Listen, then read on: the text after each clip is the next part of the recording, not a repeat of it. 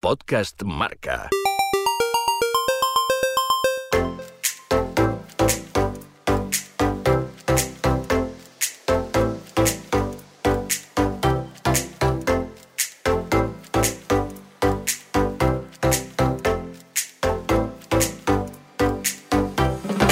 Resistente, duro y exigente, sin pelos en la lengua, un corredor con un carácter recio y fuerte que sacaba a relucir cuando las cosas no salían como él esperaba. Ciclista genio de esos corredores con un aura poderoso que no precisan de un grandísimo palmarés para convertirse en leyendas y dejar una huella imborrable en el ciclismo. Hablamos del ciclista cántabro don José Pérez Francés.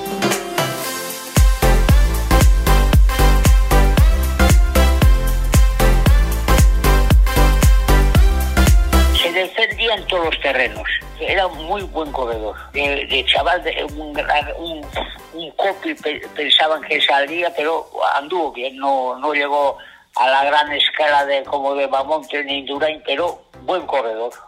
En aquella época, un- uno de los mejores. Luis Otaño es ciclista profesional. un personaje un poco especial. Tenía una avería, a lo mejor le esperaba todo el equipo, porque todo el mundo trabajaba para él. Allí el equipo, todos era...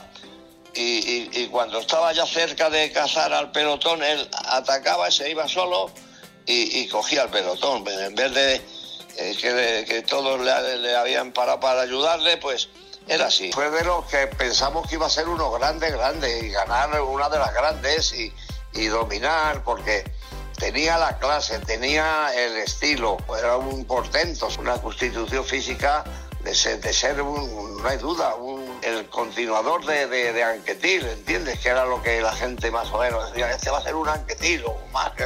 Julio Jiménez es ciclista profesional. la clase que tenía, la, en fin, él de por sí ya impresionaba un poco a estar al lado de él, ¿no? Luis Tudero es ciclista profesional. yo no he visto a un, a un corredor de la clase de Pérez Francés de aquellos tiempos, ¿no? O sea que impresionaba a, a todo el mundo. Carlos Echevarría es ciclista profesional. Tenía mal genio. Educación personal lo tenía, ¿no? eso es la regla simple respeto.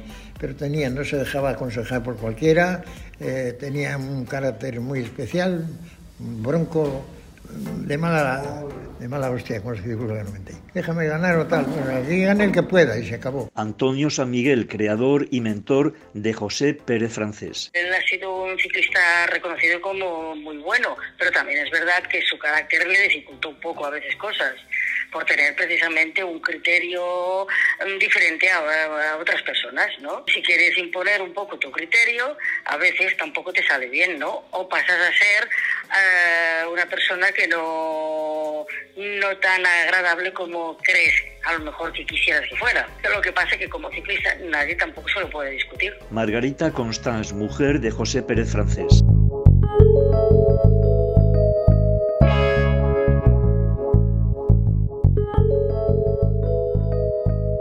José Pérez Francés nació el 27 de diciembre de 1936 en el barrio santandrino de Peñacastillo, en un pequeño refugio antiaéreo. En pleno bombardeo de los aviones de la Legión Cóndor que volaban por Santander, nació esta estrella del ciclismo. Durante la Guerra Civil Española, José Pérez empezaría a despuntar apreciándose una clase y un don especial encima de la bicicleta. Comenzó a soñar con emular a sus ídolos Coppi y Bartali. En su adolescencia, Pérez Francés se formó en el garaje de bicicletas de su padre. Sus padres se separan y él decide irse a vivir con su madre y su hermana y dedicarse plenamente al ciclismo. A los 15 años entra en escena Antonio San Miguel, el primer vencedor de la escalada a la cuesta de la Atalaya en 1938, amigo de su padre que regentaba también una tienda de bicicletas. José Pérez Francés es hijo de un colega mío que tenía un garaje de bicicletas igual que el mío en el Empalme que se llama Lucas Pérez. Entonces lo mismo el padre que el hijo eran amigos míos porque entre éramos de un- unos comercios parecidos, modestos comercios de bicicletas y nos intercambiamos cosas. Él necesitaba una cosa y la venía a buscar a mi casa y yo cuando le estaba una cosa la iba a pedir a él. ¿no? Y teníamos buena amistad eh, comercial. Y entonces, un buen día, José Pérez Francés vino, vino, le acompañó su hermana a mi, a mi casa, a mi garaje, a mi negocio de bicicletas que tenía yo en la calle de Gómez Oreña, que tenía el chaval entonces 15 años. Dice, nada, que vengo a pedirte trabajo para mi hermano, me dijo la hermana, porque mi padre le ha echado de casa. Entonces, a la sazón, el padre y la madre habían tenido problemas familiares y se habían separado. Y, claro, pues entre el padre que vivía solo en un garaje de bicicletas, a irse con la madre que vivía en un piso con, como es debido, con, con, condiciones humanas normales, pues se fue a vivir con la madre. Y al padre le pareció mal y le echó de, baja, de, de, trabajo, de casa y del trabajo. Le dijo, bueno, si te vas a vivir con tu madre, tú que tu madre que te busque trabajo. Y entonces se me presentó él y la hermana un buen día en mi establecimiento y a mí me sorprendió que me ¿no? Y dice, pues vengo a pedir trabajo para mi hermano. Y claro, yo me quedé muy sorprendido porque dije, ¿cómo se marcha el hijo del garaje del padre y viene a la competencia, no? Digo, yo no, no, digo, yo, a mí no me hace falta, pero yo a tu hermano, como ya tenía principios ciclistas, pues le admito pero yo antes tengo que ir a hablar con tu padre. Dice, no, con mi padre antes hablar, porque mi padre y mi padre ya se han separado y no sé qué, y no sé cuánto, y él se ha ido con la mano, con la mano como ha ido con nosotros, y le, ha echado de casa. Me parece muy bien la, la cosa. Si queréis, haces una cosa. Os dais una vuelta por ahí y yo voy a hablar con tu padre. Dice, no, con, tu, con mi padre no tienes que hablar porque ya está todo hablado. Estará hablado lo tuyo, pero no lo mío. Y entonces yo me fui a hablar con su padre y a él no le pareció mal él dijo en principio, hombre, si yo si de aquí no va a volver y va a un garaje de bicicletas, prefiero que vaya el de Antonio San Miguel, que es el que ya empezaba el chavalín a andar en bicicleta, tenía 15 años y eso, ¿no? Y que le podría sacar ciclista. Y así empezó la cosa. Empezó a trabajar conmigo, yo me fui a hablar con el padre y le dijo, no, no, a mí no me importa nada, al contrario, yo, como él tiene que ir a trabajar a un garaje de bicicletas, cualquier garaje de Santander le cogería ahora mismo, deseando pero prefiero que vaya contigo. Yo ya sabía que tenía madera de ciclista porque de un aprendiz espabilado y, muy, muy suelto ya, ¿no? Un aprendiz muy aventajado. Sí, había carrerucas infantiles, eran, claro, y le seguía, iba, le veía y tal, y, pues sí, le veía, pero entonces le, le, llevaba al padre, él vivía con el padre. San Miguel se convertiría por entonces en su mentor, dotándose de conocimiento y experiencias dignas de elogio y reconocimiento. José Pérez Francés no tenía rivales. Le dijo en el año 1951 que tomara parte de una prueba que hacían en Peña Castillo. De allí fue como infantil B. El circuito Peña Castillo se clasificó entre los primeros. Tenía gran interés ya el padre y él en ir, pues, ir a pruebas, así entre que empezaba la categoría de neófitos y en el 52 fue al circuito de Peña Castillo. Y amigo, pues el circuito de Peña Castillo dijo, aquí estoy yo. En el 53, pues em, seguía de neófito y fue campeón provincial del Frente de Juventudes.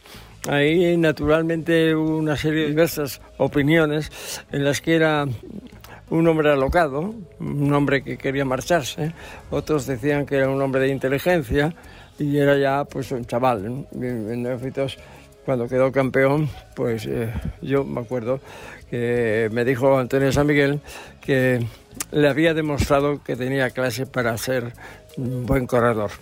En el 54 pues empezó a, en aficionados y hay que darse cuenta de la categoría que tenía que venció en 20 pruebas.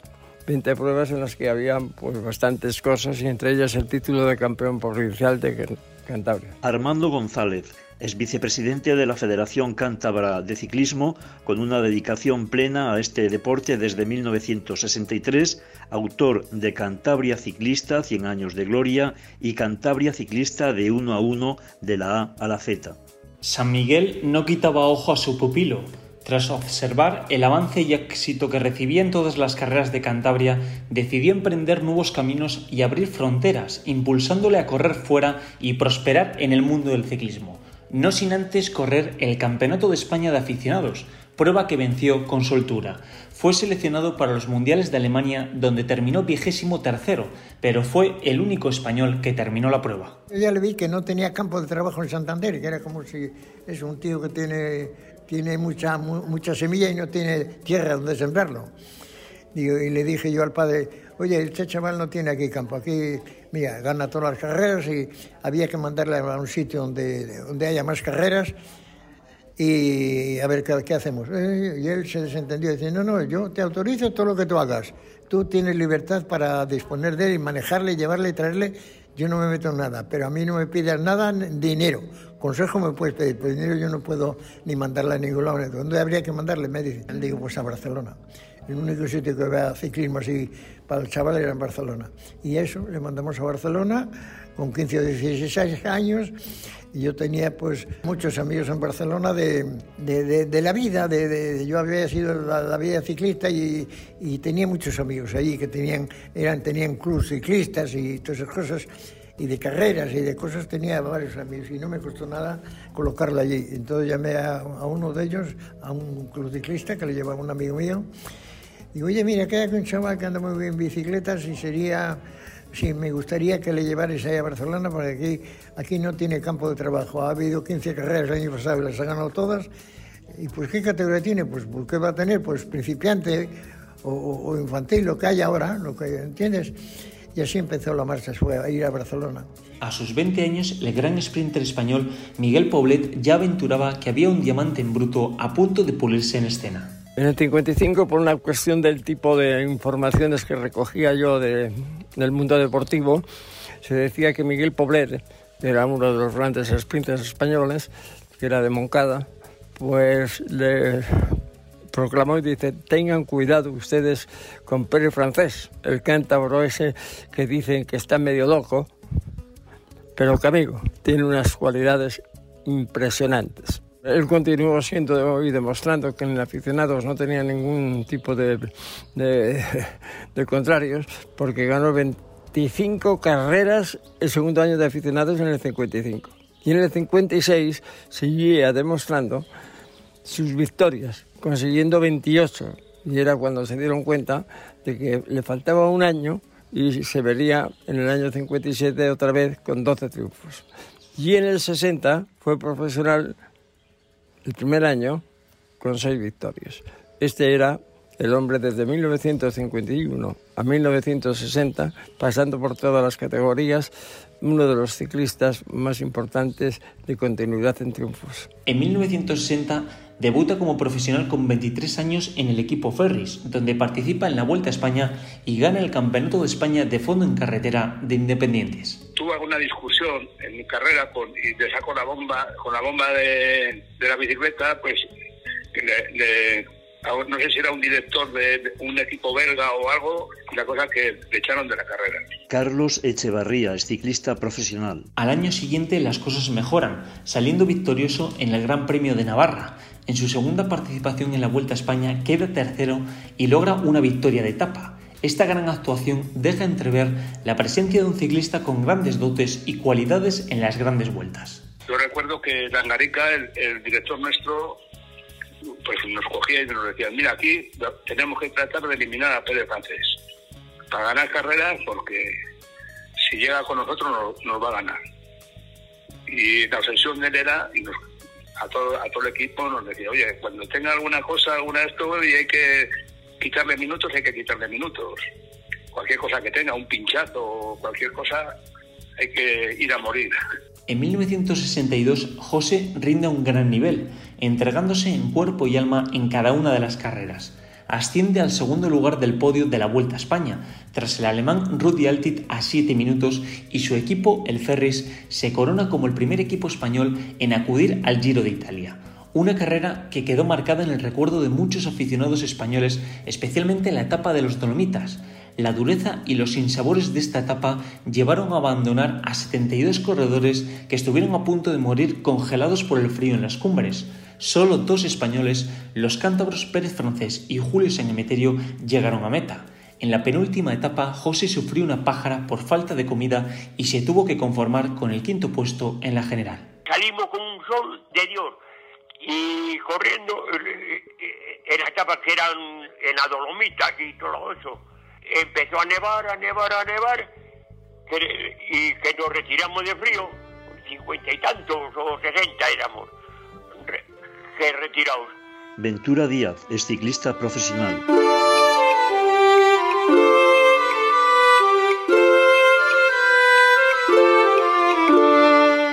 Temporada siguiente su mayor éxito con su tercer puesto en el Tour de Francia se ve truncado por el mal entendimiento con Federico Martín Bamontes. Como relata en su blog el periodista Raúl Gómez Samperio, en la bajada Loex, en la décima etapa entre Po y Bañeres de Vigor, Bamontes no quiso relegar a Pere Francés y los dos españoles fueron cazados por Pulidor y Anquitil. Jornadas después, cuando Bamontes iba fugado camino de Chamois para conquistar el Tour, Pere Francés trabajó para Anquetil y llevó en volandas al francés para el triunfo final. Años después, como recuerda Jesús Ramos en Marca, Pere Francés reconocía que le quedó un cierto regusto amargo, dice, no tanto por mí como por Bamontes, porque el toledano pudo alzarse con su segundo tour si los españoles, asegura, nos hubiésemos ayudado un poco. Yo, pues nada, le mandé la vuelta a Francia y me decían que estaba loco ¿Estoy loco de qué? De mandar al chaval a la vuelta a Francia. Porque vale, porque es un, es un corredor, no, no está haciéndose, está hecho para ir a la vuelta a Francia ya. Y claro, cuando dejé de joder, claro, yo, fíjate que corredores iban, montes entre ellos y el otro ante ti, fíjate.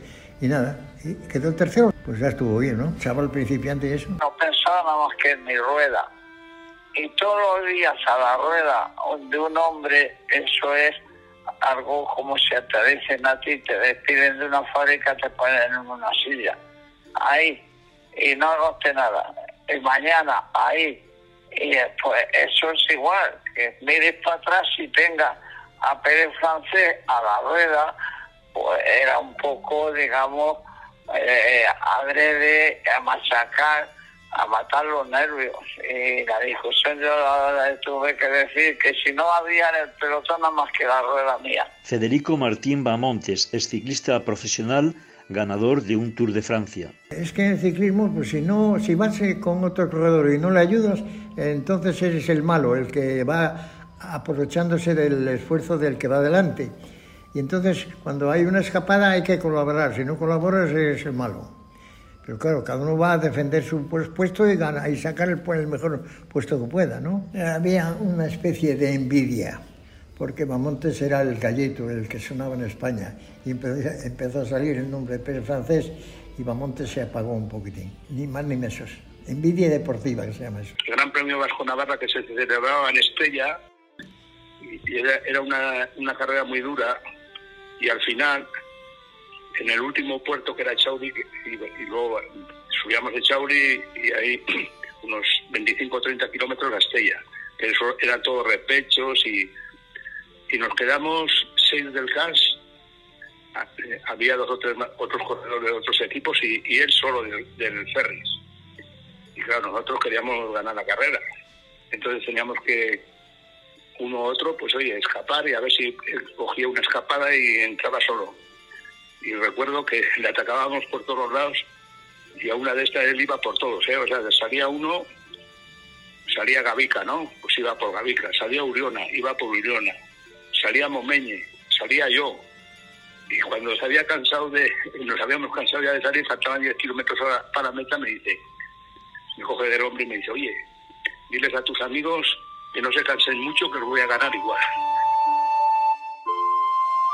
En 1964, José volvería a subirse al podio de la Vuelta a España, en tercera posición, por detrás de Pulidor y Otaño.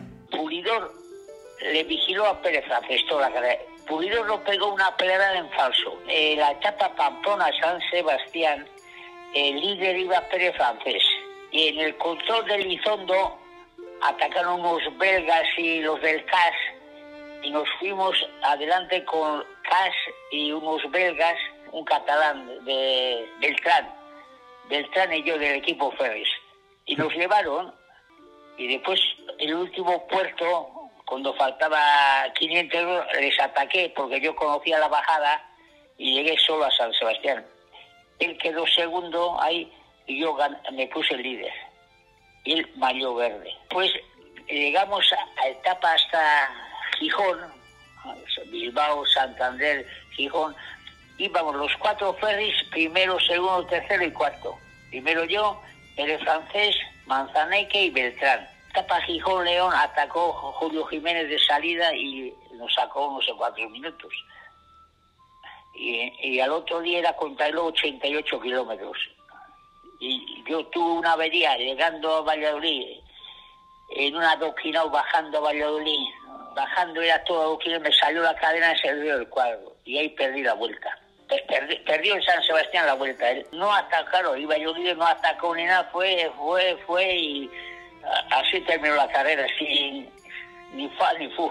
Luis Otaño es ciclista profesional. En una vuelta a España, cuando íbamos a salir la vuelta a España, Langarica fue con un periódico donde dijo, mira lo que habla de ti el, el Pepe. Y decía, ese asmático, nada, ese no cuenta. No sé lo que decía. Le llamó asmático y tal, y, y dijo Langarica, así que ya sabéis, que gane el que sea la vuelta a España, pero este a, a por él.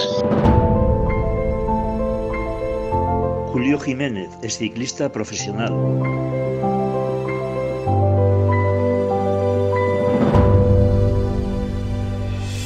El tercer puesto del Tour de Francia no le daría tantas satisfacciones como la hazaña que logró en la etapa con final en Barcelona en la Ronda Gala de 1965.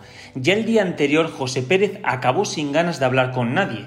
Las fuerzas flaquearon, pidió asistencia de equipo y los compañeros no le ayudaron, por lo que su cabreo fue descomunal.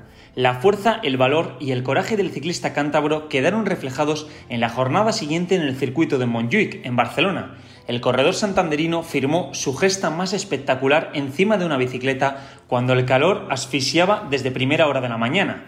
Por delante 240 kilómetros de etapa, el recorrido más largo de aquella edición junto con el de Roubaix-Rouen. A los 30 kilómetros, Pérez Francés decidió atacar. Nadie siguió su ritmo y prolongó su aventura hasta meta en solitario. Yo le dije en, Francia, digo, si que hoy vas a tu tierra, vamos a, a su tierra, pero donde tú vives, hay que hacer una táctica porque aquí los franceses y todos los corredores creen que tenemos una pugna entre nosotros y hay que, hay que hacer una jugada. Entonces hicimos como que estábamos picados entre los dos, atacábamos, era una, una etapa de, de, los Pirineos y de los Pirineos luego ya pasábamos a España y, y a llegar a Barcelona un día de calor de esos terrible, en pleno mes de julio cuando se hacía el tour y hicimos así, eh, yo atacaba, salía él a por mí, él atacaba, salía yo por él y entonces los franceses iban tranquilos, estos dos están vigilando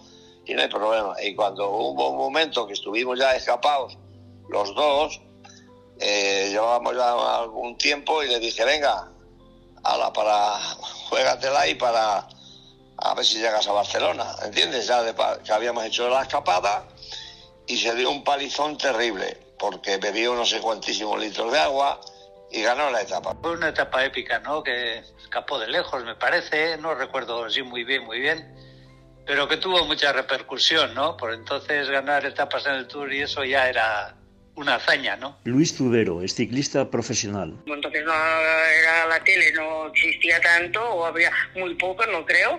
Eh, todo por radio se iba comentando que él iba en solitario, que venía, que llegaba en solitario, que venía, y se fue acumulando gente y gente y gente, ¿no? Hasta que cuando entró por las torres venecianas de Montjuic, entonces entre el tramo aquel y el que había en Montjuic, acumuló un millón de personas. Margarita Constance, mujer de José Pérez Francés. Yo le dije que que no dejara marchar a nadie, que fuera el pelotón de cabeza y cuando le pareciera a él bien que atacara a fondo, a fondo, a fondo, que en cuanto entrara en España todo con los aplausos de la gente, llegaría sin dar pedales a la meta de Barcelona. Le dije, estaba yo en aquella etapa, ¿entiendes? Y así fue, así ganó la etapa, destacado.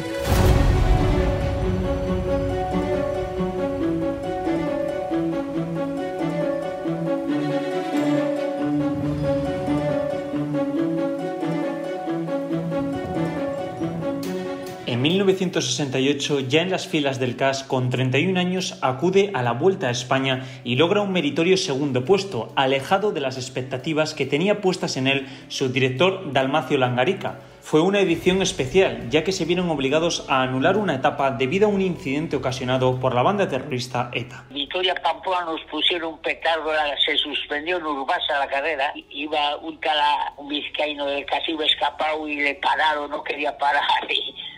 y después en Estrella nos querían hacer, eh, estuvo allí dos horas parado frío, hacía un frío, llovía, y estuvo en el monte allí como las cabras, y, cuando llegamos a Estella que y dijimos que no salíamos y nos llevaron en coches hasta hasta Pamplona. Luis Otaño es ciclista profesional. Dalmacio Langarica le venía observando y en el año 66, con 29 años, solamente ganó una carrera y fue el quinto en la subida Montjuic. Y dijo, ¿cómo se está desperdiciando ese muchacho que todavía con 30 años le voy a fichar? Y le fichó. Entonces cuando le fichó, le dijo, chico, tú tienes un palmarés más o menos normal, para las facultades muy bajo. Las facultades que tú tienes, las mentales y las físicas, es bajísimo lo que has hecho. Veremos a ver qué es lo que puede ocurrir si me siguen las órdenes y la preparación con interés, lo que se puede conseguir. Bueno, la, la cuestión es que lo que consiguió ya con 30 años en el 67 en el CAS, pues hombre, es relevante. ¿Por qué? Porque había un potencial más grande en la escala nacional e internacional y conseguir todo lo que consiguió, pues hombre, le daba la satisfacción de que por lo menos este va mucho mejor que el año anterior. Y le tuvo uh, dos años. La táctica de la Vuelta a España tiene un motivo decir el segundo, pero para Danacio Langarica fue una pequeña decepción por una serie de razonamientos que no se pudieron aplicar por parte de él porque era un maniático algunas veces y entonces pues el segundo pues no le convenció a Dalmacio, no le convenció. Y el noveno en la Vuelta a Levante pues fue ya lo último que hizo porque no sacó ningún tipo de, de eficacia en las carreras que fue. Y siempre le veía un semi-alogado, un sempiterno no obediente, etcétera, etcétera, etcétera. Y digo, voy a ver si te puedo reciclar. Hombre, y con el título segundo en la Vuelta a España, pues Dalmacio no quedé contento. No quedé contento. ¿Por qué? Porque podía sacarle más porque 31 años es uno de los años que mejor se puede estar. ¿eh? Pero ¿qué ocurre? Que este estuvo seis años en el Ferris haciendo lo que le quería, lo que le daba la gana, corría cuando quería y tenía, pues yo estuve hablando en varias ocasiones con un director y él me decía, Armando, es que eso es insoportable. o sea, Dalmacio tenía sus razones para poder decir que no le había supuesto ninguna gran alegría, sí, una satisfacción, porque había mejorado todas las cosas que había hecho en la Vuelta a España. A través de las informaciones de, de, Dalmacio Langarica, con el que me unía una gran amistad, me decía que perdieron muchos años cuando tenía 25, 26, que efectivamente cuando estaba en el Ferris, ese año, pues dice que podía haber arrasado a todos, pero que eh, tenía una manera de ser muy, muy diferenciada de lo que era el equilibrio mental, ¿no? Pero Damacio, pues hombre, tardó después de ese gran triunfo en el Ferris, pues tardó dos o tres años en cogerle por una serie de circunstancias, ¿no? porque los no, que eran los dueños, decían, Armando, es que ese chico no nos puede dar ningún tipo de... Porque allí estaba Martín Piñera, etcétera, etcétera. Es verdad es que era un hombre muy difícil. Armando González es vicepresidente de la Federación Cántabra de Ciclismo con una dedicación plena a este deporte desde 1963, autor de Cantabria Ciclista, 100 años de gloria, y Cantabria Ciclista de 1 a 1 de la A a la Z. En 1969, José cambia de aires y ficha por el Big francés, al lado de Anquetil. No cosecha grandes resultados y decide dar por terminada su carrera deportiva a final de año. Tuvo dos años porque ya empezó con una serie de, ami de amigos y de medios de comunicación que le decían, hombre, estás haciendo muy poco, por lo que hiciste el año pasado. Y eso le volvía loco a él. Pero ¿qué pasa?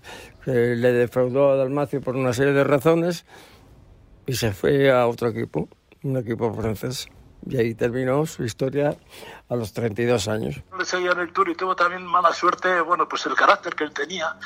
No, no creo que era a veces de injusticia, eh, cuidado. Era un poco de una exigencia que, que, a veces había que entenderle y los que estábamos allá estábamos un poco en la medida de lo posible pues para facilitarle, como es cuando cualquiera que estamos ahí hay unos líderes y se les puede, se les intenta un poco eh, suavizar su, responsabilidad, en una palabra, ¿no? ayudándoles. ¿no? Y, bueno, y, aquel tour también terminó mal, porque eh, creo recordar que, que una de esas etapas que estaba por ahí malo y delante pues le ponían ahí, le, provocaban, sabía que era un hombre que se enervaba rápido y sacó el pedal y tuvo algún pequeño, yo creo que era con Pindens, que lo lanzó a la cuneta de uno de esos gestos, un poco de... Ese, eso me dio pena, me dio mucha pena porque al final no, no pudo concluir el tour y ese año que, que yo lo veía bien, pues, pues tampoco tuvo esa suerte. José Miguel Echavarri es ciclista profesional y es director deportivo. La última etapa creo que fue que correr, subíamos por Arrate, no sé si dos veces o una vez, o no, no me acuerdo así muy, muy bien y se hizo como una pequeña selección arriba y nos quedamos él y yo un poco, digamos, en, en Isúa. Y luego bajando hacia Marquina y todo eso, pues íbamos ahí pues a unos, no muy lejos de, la, de los que iban escapados, ¿no? Y entonces me cogí y me dijo, venga, chaval, ponte a rueda que ya te que ya vamos a pillar. Y me subió todo San Miguel sin darle un relevo ponte a rueda, ponte a rueda, y ni moverte, ¿eh? vale, yo a rueda, tita, y en el Goibar abajo ya les pillamos. Luis Tubero es ciclista profesional. El corredor cántabro tiene actualmente 83 años de edad. Hace unos 15 días José Pérez fue sometido a una intervención importante del cual está en un periodo de recuperación por ello no ha sido posible entrevistarle personalmente. No obstante, su mujer ha tenido la amabilidad con Pedalier de comentar con él varios momentos destacados de su vida deportiva. ¿Y qué recuerdos tienes del tercer puesto del Tour de Francia? Puesto del Tour de Francia no se puede comparar con nada.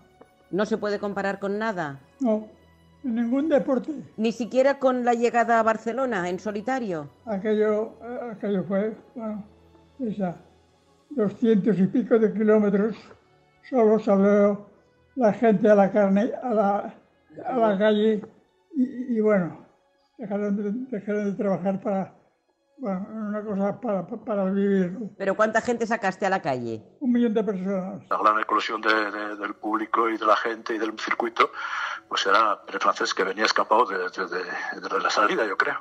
Una salida, una gran etapa, una gran hazaña y creo que el hombre cuando creo que llevaba una vuelta en el circuito y yo creo que dejó pasar al pelotón o lo que sea para que él entrara solo porque es que si no parecía que podía ser el último del pelotón ¿me entiendes? el pelotón no paraba pero sí paró él para que algo así que recuerdo que él entró de una manera espléndida sí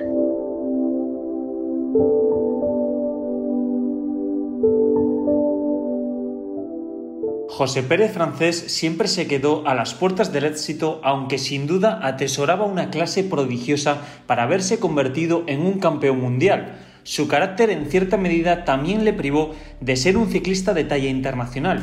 Aún así, sus gestas y su estilo al correr, prometiendo duras batallas desde el primer minuto, serán siempre recordados para todos los aficionados como proezas de uno de los más grandes ciclistas españoles de los años 60.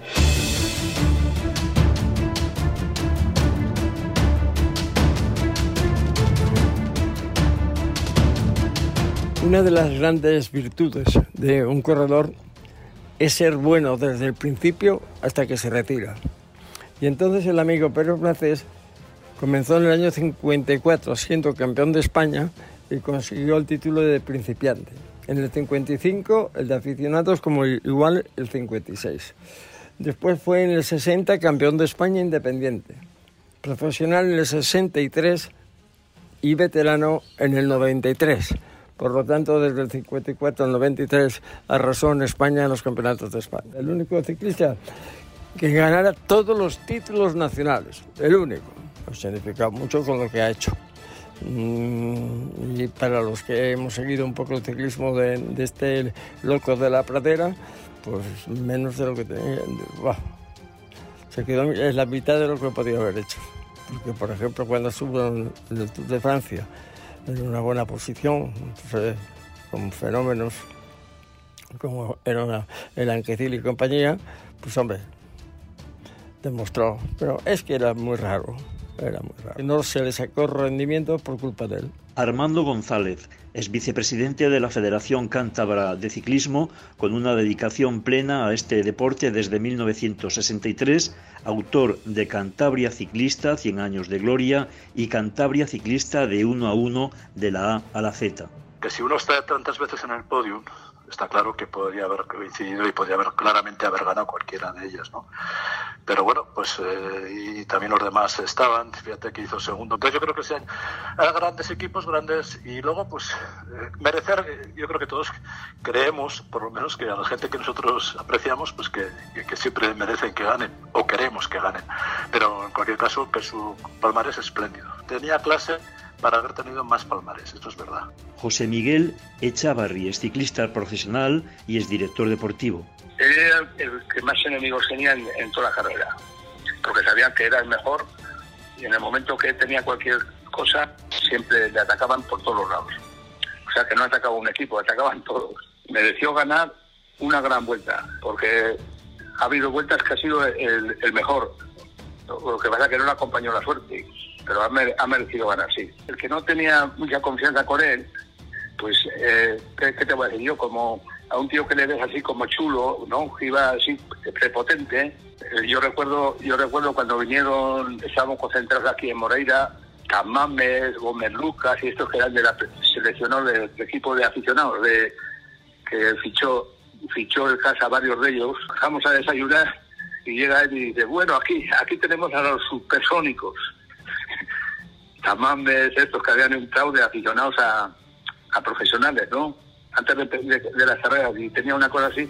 Y claro, la gente tenía, le tenía un respeto de que no si no le daba confianza, ya sabes, le miraba así de, arriba abajo. Sí. No, pero era en el momento que cogía confianza era muy buena persona, ¿eh? Carlos Echevarría es ciclista profesional. Cree que no le han ayudado lo suficiente, en algunos momentos, sea quien sea. Pero entonces, eh, claro, ahora, mm, si él no, no ha podido dormir con tranquilidad porque no ha sido el primero del tour, pues no, tampoco no lo creo esto. ¿Que podría haber hecho mucho más? Seguramente también, pero a lo mejor también habría necesitado un apoyo que no ha tenido. Tú puedes tener un buen profesor o un mal profesor, ¿no? Entonces depende del profesor, tú a lo mejor harás cosas o no, pero también tú tienes que ser un buen alumno. O sea, esto siempre es el 50%. Pero a lo mejor si habría tenido otro tipo de carácter, otra manera de ser, esto también lo habría ayudado un poco más, porque nació en una época muy muy difícil también. Nació eh, prácticamente en un refugio. Eh, se criaron, era el año 36. O sea, las cosas no eran precisamente tampoco muy bonitas. Puede que ahora para los que nazcan ahora tampoco lo son, pero antes tampoco se lo fueran, ¿eh? Pues, o sea que eh, se han, han, crecido un poco como a golpes, que digo, ¿no? Un poco a golpes y quien realmente a lo mejor también les dio un empujón un poco bueno fue el señor San Miguel. Margarita Constance, mujer de José Pérez Francés. Dice, quiero agua, tráeme agua. Y digo, si no hay sitio, si no... Eh, bueno, y total que entré en un bar y, y pedí agua, llevé un bidón y cogí dos bidones de agua y, se los llegué. Y, y, ya llegar, claro, se los di. Y, me cogió y me los tiró. Y me los tiró al suelo. Y cuando íbamos, y, ¿qué? ¿No los quería? Esto tan caliente.